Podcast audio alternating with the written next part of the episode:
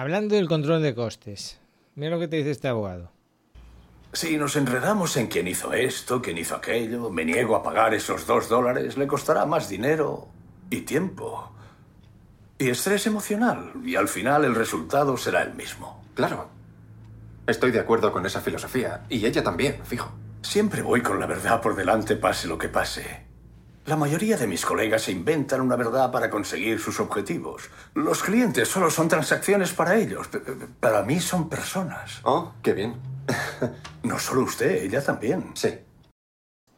¿Cómo me gustó la película? Historia de un matrimonio, te la recomiendo. Sobre todo si estás casado y tienes hijos. Mira, eh, hoy voy a hablar de control de coste en obra. Tema de facturación. Lo que pasa es que vas a pensar que traje a un invitado, porque por temas técnicos la voz me quedó aquí súper extraña. No, te voy a, no voy a entrar en detalles de por qué, pero después de haber grabado 30 minutos de audio, pues como que no voy a volver a empezar, ¿no? Supongo que te dará igual que te, la, te cuente esto mi primo inventado, que tiene una voz parecida pero no es igual a la mía. Pero antes, oye, una pregunta. ¿Estás pensando en hacerte la casa? ¿Estás mirando presupuestos de constructoras y tal? Tengo algo que te puede interesar. Hola, soy Chusto Bío, directora de negocio de AMA Arquitectura. Yo trabajo con personas que se quieren hacer la casa. Mi mayor preocupación es que consigan hacérsela sin que el presupuesto les salte por los aires, o sea, que no me dejen la casa sin terminar y que se puedan hacer la casa con el dinero que tienen disponible sin hipotecar el resto de sus siete vidas. Si ves que mi principal preocupación que te he contado concuerda o coincide con la tuya, entonces ven a verme a www.ama-medioarquitectura.com te estaré esperando y te recibiré con los brazos abiertos.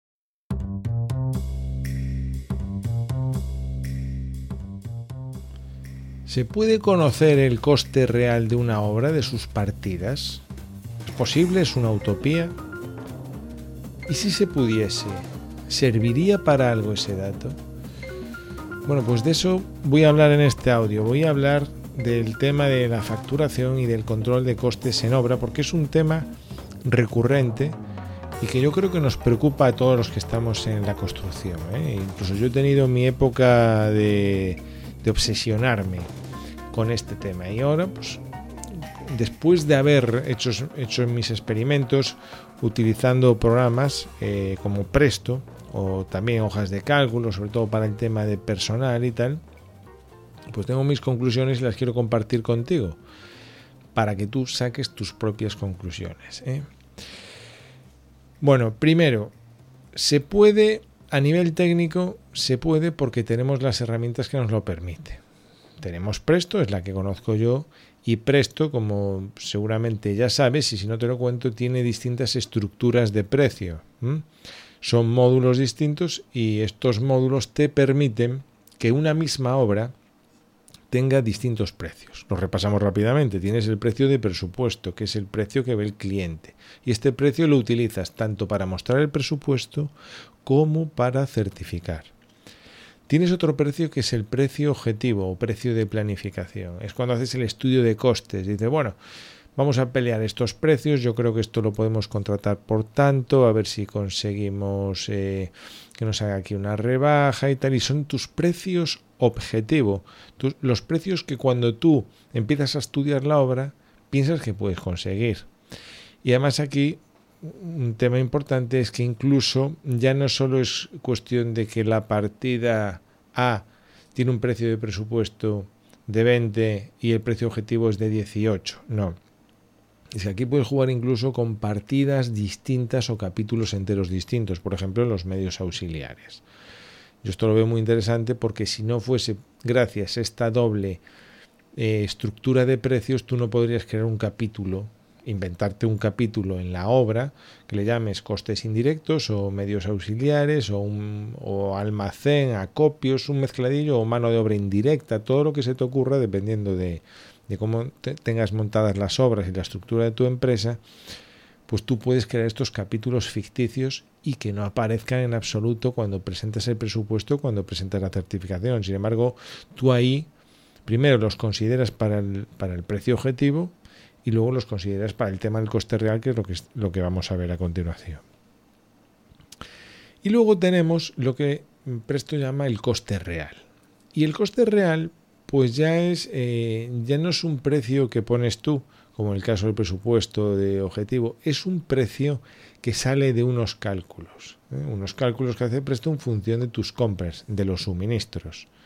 Si tú le compras a un proveedor 5.000 ladrillos de 9 a 70 céntimos, pero luego le compras a otro proveedor 8.300 ladrillos a 68 céntimos, bueno, pues el, el, precio no es ni 70 ni 68, va a ser una mezcla proporcional y va a depender también de las partidas en las que la, lo estés eh, imputando. Entonces, el, coste real eh, se lo puedes calcular si tienes el módulo de facturación en Presto.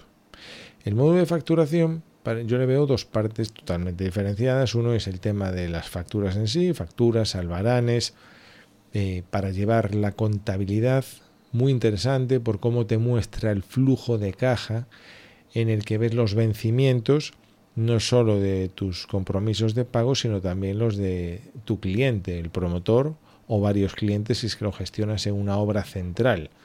Entonces tú de una forma muy visual y muy simple, es simple pero no por ello menos poderoso, ves ahí todos los meses lo que tienes de, de pagos. Además lo ves en cifras absolutas, no te pierdes con líneas de facturas, a mí esta parte me encanta, y tú de repente dices, eh, ¿cómo? Que yo tengo en, en octubre 8.700 euros. ¿De dónde salen?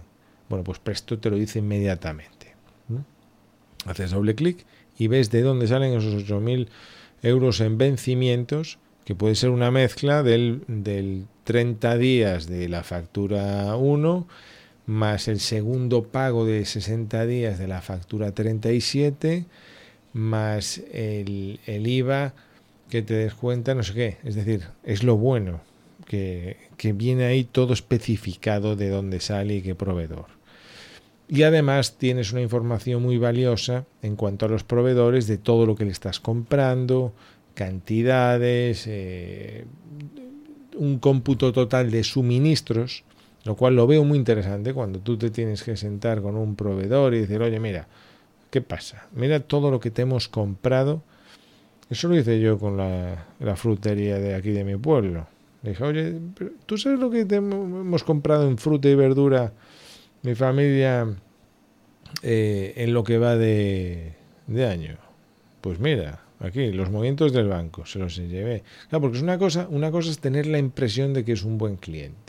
Pero otra cosa muy distinta es cuando tú le vas con un, toma, aquí hay no sé cuántos miles de euros. ¿eh? Entonces, mm, esta información también te la da Presto y, te recomiendo que, la utilices para ser consciente ¿no? de, de estos temas contables. Y luego, gracias a este módulo, pues tú puedes imputar los suministros a la factura. Esto funciona a nivel de suministro, no solo a nivel de factura, porque una factura puede contener de todo, ¿no? Pero los suministros de la factura tú los puedes imputar a los centros de coste, que son las generalmente lo ideal es que sean las partidas, que detalles hasta nivel de partida. E incluso puedes desdoblarlo, es decir, cuando tú recibes una mercancía en una única línea de la factura, tú lo puedes desdoblar y decir, mira, tal cantidad de este hormigón que me acaba de venir, porque hemos pedido 12 metros cúbicos, pues hormigonamos tres zapatas y hormigonamos cuatro pilares. Tú lo puedes hacer dentro de Presto sin tener que inventarte facturas. Para eso está la función de desdoblar. Entonces, como te decía, tenemos la herramienta técnica que te permite hacer eso. Luego quedaría mmm, para poder obtener datos, datos, aunque sea una cosa muy simple, para poder obtener datos de las imputaciones es imprescindible que tú apliques unas mediciones reales. ¿eh? Siempre pongo el mismo ejemplo. Cuando tú le das un destino, un suministro, una factura, en realidad tampoco estás haciendo gran cosa. Lo único que estás haciendo es meter un dinero ahí dentro de un sobre, le pones por fuera, esto es para que compres hormigón de las zapatas y se lo das al recadero para que vaya a hacer ese pago, ¿vale? de ahí a que se hagan las zapatas, bueno, pues hay un mundo, ¿no? Entonces, hasta que tú sales de la caseta de obra y mides la medición real, generalmente se suelen usar las, las mediciones de certificación, es lo suyo, lo lógico. Las mediciones de planificación, pues sí, esas como suelen ser las mediciones con la subcontrata, pues sí, suelen ser diferentes, ¿no? Porque uno te descuenta huecos, otro mide los pilares tres veces, como me pasaba a mí con uno del Pladur, no acabamos a tortazos de milagro. Impresionante cómo es medirlo. Eso sí, sí que saben medir. O sea, en un pilar te sacan como que son tres pilares. Es una pasada. Bueno, sin embargo, eh, eh, pues estas mediciones de, controlar el coste, pues son muy parecidas a la certificación, porque tú al final lo que quieres es obtener información de cara a que cuando vuelvas a hacer otra obra mm, sepas por dónde van los tiros. Y entonces las mediciones van a seguir el criterio del presupuesto, digamos que ese es el objetivo.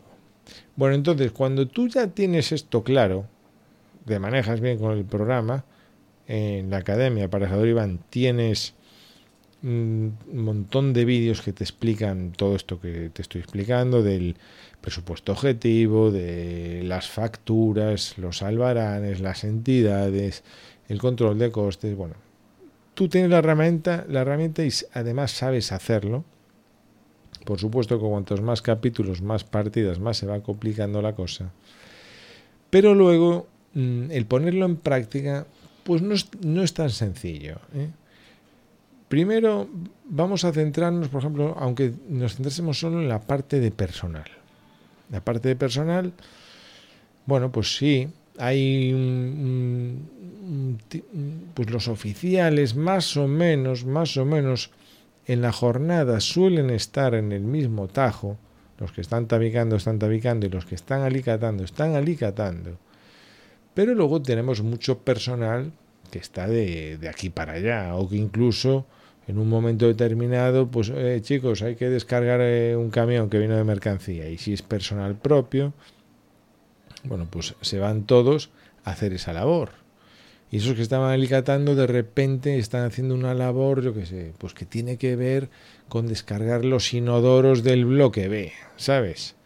Y aquí ya se, ya se empieza a complicar. Entonces, si tú tienes una plantilla, como me, pasaba a mí en muchas obras, de personal propio, de más de 20 personas, 20 personas que aunque solamente hiciesen una cosa en todo el día, serían 20 registros, pero es que al final hacen más. Hay personas que pueden llegar a hacer dos, tres actividades y unos, si por ejemplo en el caso de los peones, pues que están colaborando con distintas cuadrillas, depende un poco cómo esté distribuida la obra, ¿no? Pues claro, te, te plantas rápidamente con con que tienes que meter 30 líneas como mínimo de registros. Y esto, eh, con el ritmo que llevamos en la obra, que no nos sobra tiempo ninguno, más todas las preocupaciones, eh, más que termina la jornada y, tienes prisa y te quieres ir a casa, y, oye, ¿tú qué estuviste haciendo hoy? Bueno, no sé, estuve haciendo esto y tal, entenderás que no va a ser lo más preciso, exacto Mm, del mundo. Y además hay muchísimas probabilidades de que al cabo de días o semanas dejes de hacerlo. De repente un día estáis hormigonando hasta las 9 de la noche y lo que menos te apetece es cubrir el parte de 30 líneas. Aunque solo, mira, aunque lo tuvieses muy automatizado y tuvieses unas listas desplegables en una hoja de cálculo ahí bien, bien programado que se puede hacer, una cosa es la teoría y otra cosa es la práctica, porque ideas puedes tener varias. Yo incluso tenía un Pocket PC, yo no sé si, si te acuerdas de ellos, es de las primeras agendas electrónicas que había, y era de, de Compaq. Y, y, me acuerdo que incluso llegué a programar, había una aplicación, no lo programé yo de base, sino que era una aplicación que te dejaba un poco crear tu propia aplicación dentro de esa aplicación. Y había creado una pues que era como para hacer registros y que rápidamente el encargado, el capataz, yo le metía ahí los datos en formato CSV, los importaba, bueno, era un rollo, porque no había eh, los temas que, las facilidades que tenemos ahora, ¿no? Antes incluso pasar un, archivo al compact, pues tenía su historia, tenía que poner el compact en una base y tal. Bueno, yo por eso siempre he sido bastante friki y no me ha importado que las cosas sean incómodas siempre y cuando por probar, ¿no? Si funcionaban y tal. Bueno, pero yo me acuerdo mucho de esa época y cuando al final pasábamos lista, recogíamos y tal, eh, el rollo de, de, meter los 30 registros, yo, es que aunque lo hagas rápido, te puede llevar eh, 10, 15 segundos cada uno. Entonces imagínate, ¿no? El tiempo que te tiras ahí. ¿Y qué pasa? Luego tienes que procesar esa información. Es decir, tienes que tener una herramienta en la que tú, pues eso lo, lo registras, pero luego tienes que meterlo en una factura en presto y lo tienes que hacer de una forma simplificada. Pues coges la factura de mano de obra y yo te diría, bueno, pues coges el importe total, imagínate que son 28.000 euros en mano de obra y ahora los empiezas a repartir en partidas. Bueno, para eso se podrían usar tablas dinámicas y tal. Hay formas, ¿no? Hay formas. Pero con todo esto te voy contando, me voy adelantando a la jugada.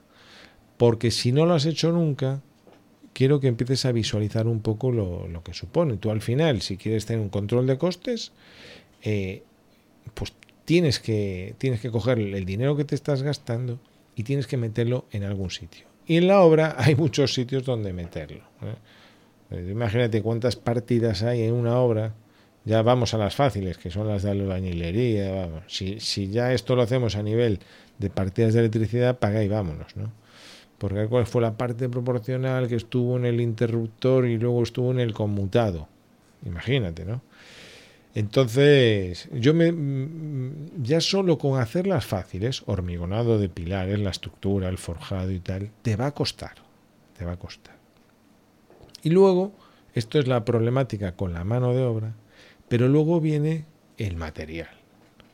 Y como te decía al principio, a ti te llega el encargado pidió dos camiones de hormigón, uno con 6 metros cúbicos y otro con cuatro y medio.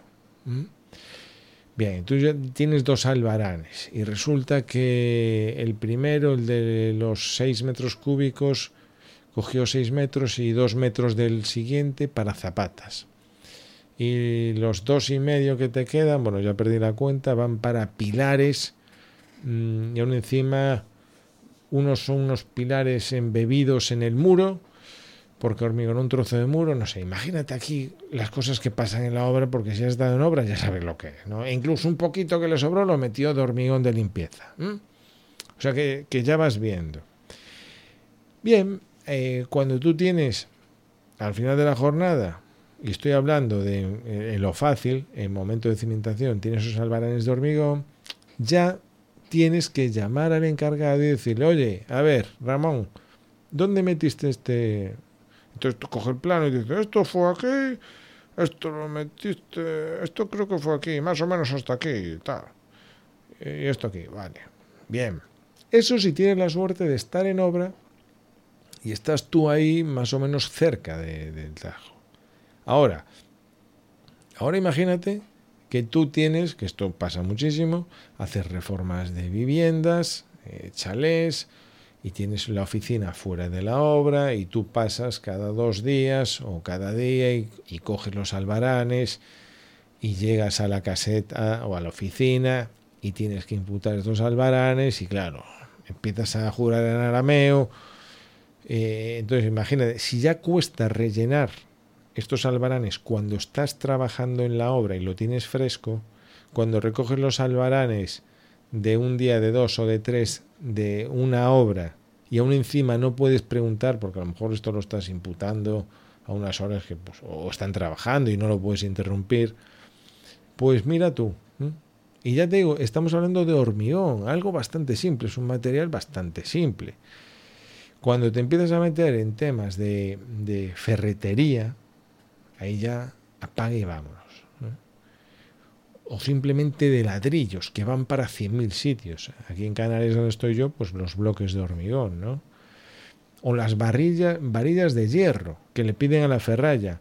oye, eh, tráeme las vigas del forjado A y además dile que te traiga un paquete de redondos del 16 que los voy a aprovechar eh, para hacer la parrilla de la cimentación y además voy a hacer dinteles en el bloque 1 porque estoy haciendo las ventanas.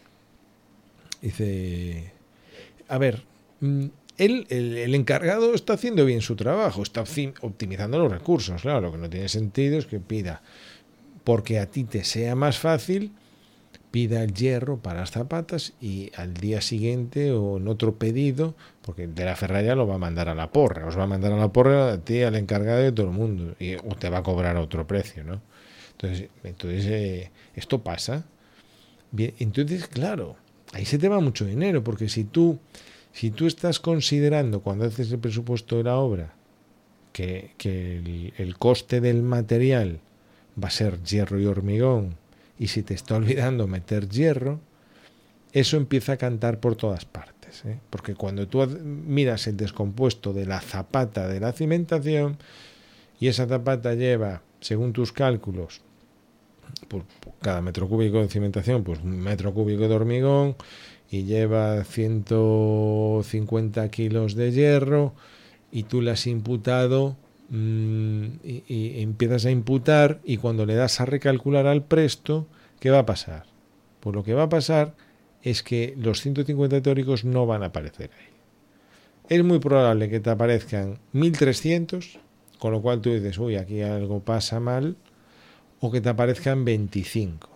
O sea, es, que es así. No te van a aparecer eh, en vez de 140, 132 y dices tú, anda, mira, estoy... No, no, no, no. De repente o te aparecen dos kilos, y entonces tú te das cuenta de, de que tienes un problema grave de control en cuanto a las imputaciones, o, de, eh, o, o, se te va muchísimo y es porque estás metiendo material que en realidad está copiado en obra y, está copiado, no está, y lo tendrías que desdoblar. Entonces le dices, pero tú sabes cuánto hierro me metiste en las zapatas y cuánto hierro has dejado ahí encima de, del forjado para el siguiente mes. Y dice, pues no lo sé, no tengo una báscula, no te puedo decir. Es decir, aquí todo el mundo está haciendo bien su trabajo. Lo que pasa es que tú tienes que ser consciente de que controlar el, el coste real, el imputar todo esto, no es tan sencillo ni mucho menos. Y que puede ser un error destinar energía y tiempo y atención a esto. Que ese es el objetivo un poco último de este audio. ¿eh? O sea, si, tú eres una empresa, porque es que esto me, me pasa y a veces me lo comentan los propios alumnos, Iván, nosotros queremos saber el coste real de la obra. Vale y lo queremos saber, tenerlo perfectamente, porque la idea es que yo sepa lo que me cuesta fabricar una casa. Para yo aprovechar esos precios, ahora viene el para qué, ¿no? Para yo aprovechar esos precios para una obra nueva. Y entonces, bueno, pues te he hablado de la problemática del coste real, desde un punto de vista de mano de obra un punto de vista de materiales. Supongo que si tienes experiencia en obra, lo estás visualizando más o menos como, como lo veo yo. O, yo hago obras muy raras, o hice obras muy raras, o yo lo veo así. Bien, ¿quiere decir esto que tiene que ser esto una, eh, una fiesta y no controlar absolutamente nada, dónde va cada varán y tal? Hombre, vamos a ver.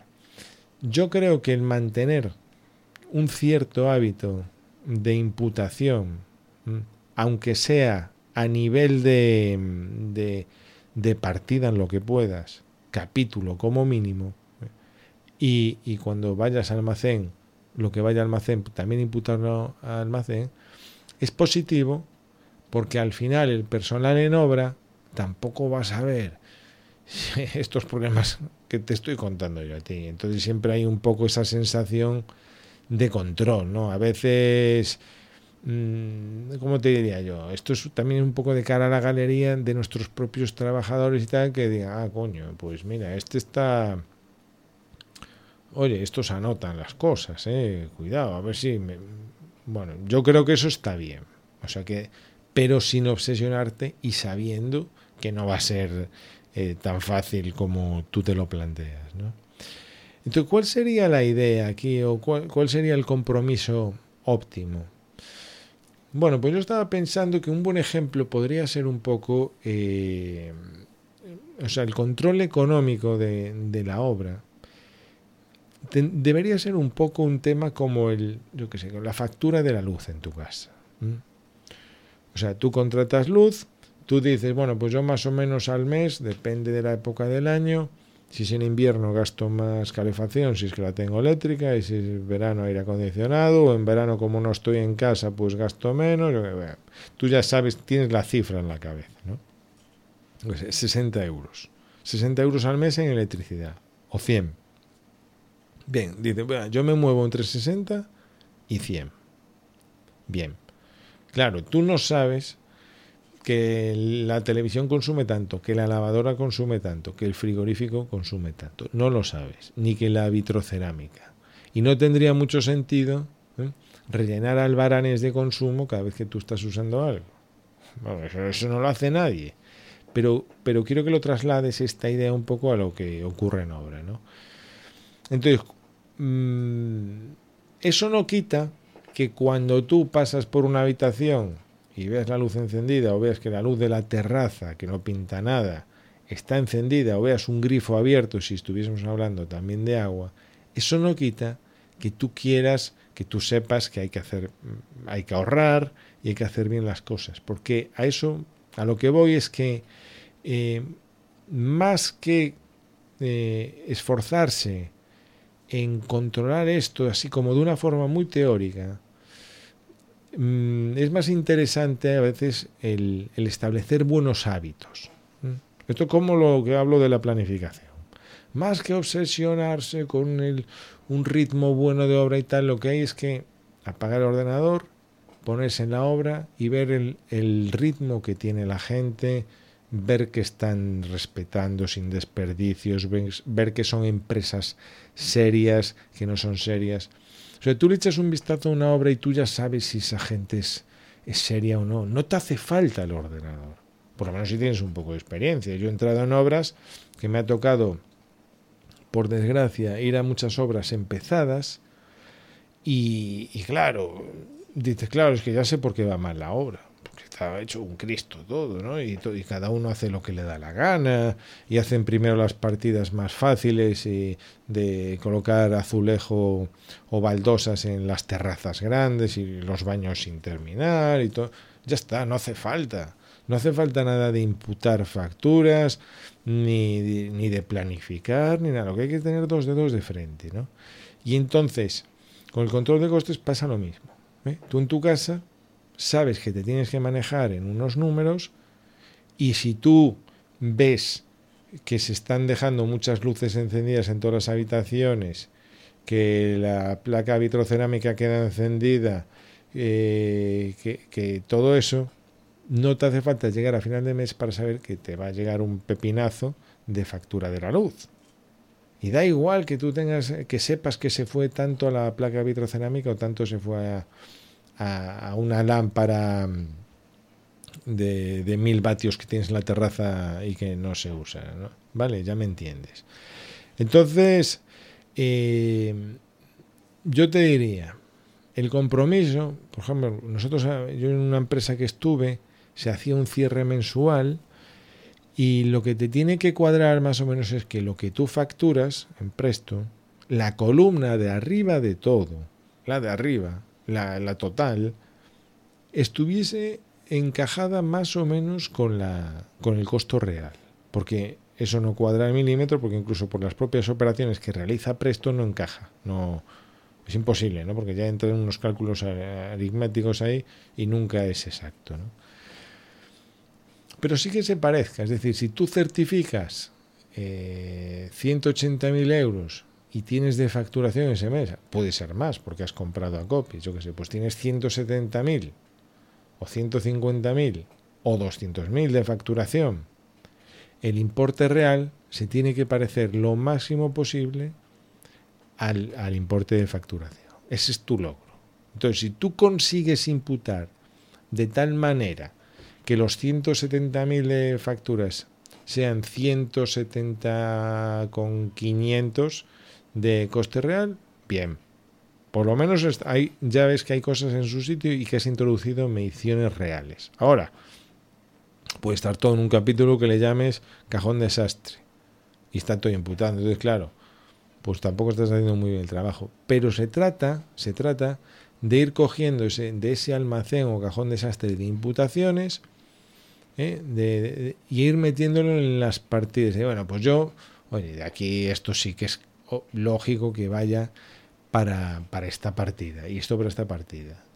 Y luego sí que creo que es necesario introducirse una, una partida auxiliar en cada capítulo donde metes para cerrar el capítulo, ¿vale? Es decir, si tú tienes un capítulo albañilería y estás tabicando y tú compras alambre, material de ferretería, malla para las juntas, eh, sacos de mortero variados, al final el, mortero eh, lo, lo, metes en muchas partidas. Entonces, como dice mi amigo Roque, al final el hormigón, el hierro y el mortero tienen que ser su propia partida. Tiene que ser la partida hormigón, hierro y mortero. Entonces unas mediciones, líneas de medición detalladas del hormigón o del mortero, del hierro que tiene que, que hay en la obra y tú imputas directamente contra estas partidas de materiales porque si no te vas a volver eh, majara.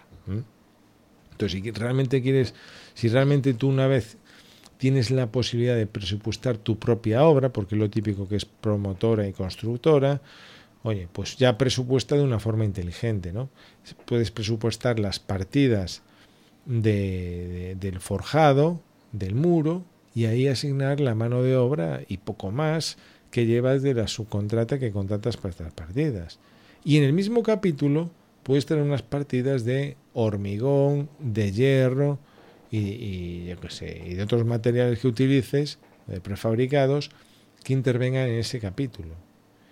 Y cuando no puedas hacerlo porque el presupuesto ya está mm, pues armado y te lo tienes que, que currar así, pues crea tú unas partidas donde vas metiendo eso. De manera que cuando certificas y las facturas del capítulo de estructura son 59.000 euros, el importe real, pues eso, se acercan los 59.000 euros, o bien por arriba o bien por abajo, pero las partidas, si vas cotejando partida por partida, facturado con real, no cuadra.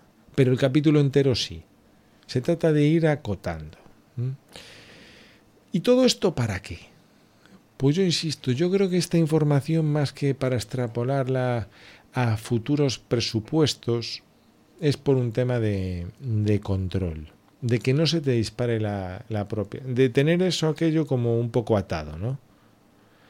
Volviendo al ejemplo de tu casa, tú tienes el consumo es estipulado de 60 euros eh, al mes y, y, tú generas el hábito de controlar eso y de, de utilizar bien la energía eléctrica en tu casa. Ahora, si tú te vas a vivir a la casa del vecino con sus electrodomésticos, sus habitaciones, sus hábitos, no sabes si ese tío consume 100 o 50 al mes. No tienes ni idea.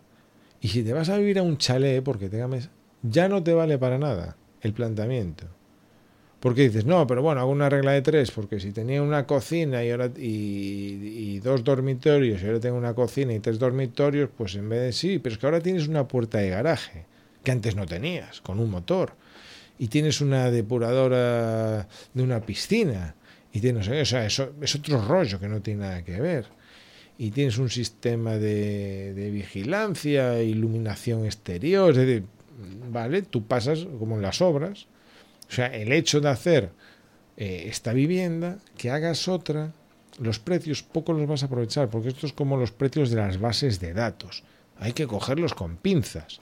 De esto ya he hablado, creo, de lo mejor que puedes hacer para no escoger una base de datos, es levantar el teléfono y llamar a los expertos. En el momento de proyectar mismo. ¿eh? Los grandes arquitectos o los grandes proyectistas, depende de quién lo haga, levantan el teléfono y tienen reuniones con, los, eh, con las subcontratas especialistas.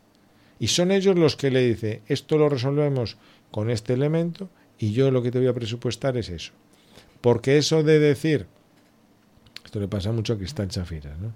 Eso de decir, mira, pásame precio de esta barandilla de 6 más 6, no sé qué, no, dice, no, mira, es que esta barandilla no puede ir fabricado con eso. Entonces estás haciendo el payaso.